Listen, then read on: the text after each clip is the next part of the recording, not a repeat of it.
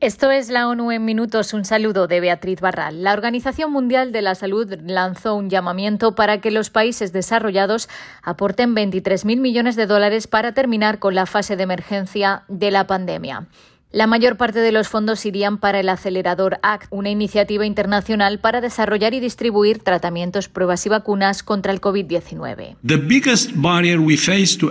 La mayor barrera a la que nos enfrentamos para terminar con la pandemia de COVID-19 como emergencia sanitaria global es asegurarnos de que todo el mundo en cada país tiene acceso a estas herramientas, dijo el doctor Tedros, el director de la organización.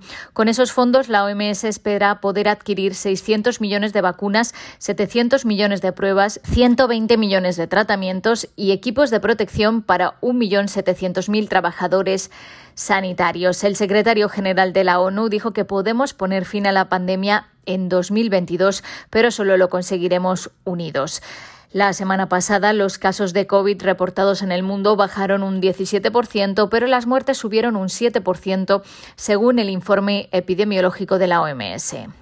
En las Américas, los contagios descendieron un 31% la semana pasada y las muertes aumentaron un 13%. En total, hubo 4,8 millones de casos nuevos y 33.000 muertos. Los fallecimientos aumentaron en América Central y del Sur.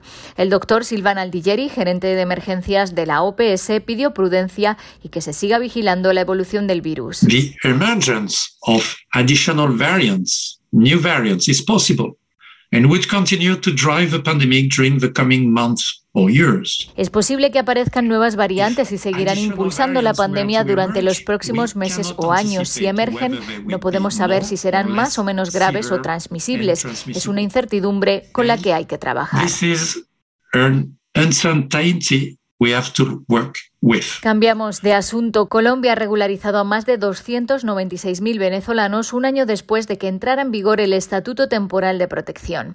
Más de un millón de refugiados y migrantes venezolanos han comenzado el proceso para obtener el documento que les permite vivir en Colombia por 10 años y facilita el acceso a servicios como el Sistema General de Seguridad Social en Salud y los planes de vacunación contra el COVID-19. El representante especial conjunto de ACNUR y la OIM para los refugiados y migrantes de Venezuela dijo que este gran esfuerzo de inclusión envía también un importante mensaje contra la discriminación. Fomentar la cohesión es fundamental para reducir las percepciones erróneas, haciendo frente a la estigmatización y la xenofobia, dijo Eduardo Stein, que aplaudió también las iniciativas que han tomado en Argentina, Brasil, Ecuador, Paraguay, Perú, República Dominicana y Uruguay para regularizar y ofrecer protección a la población venezolana.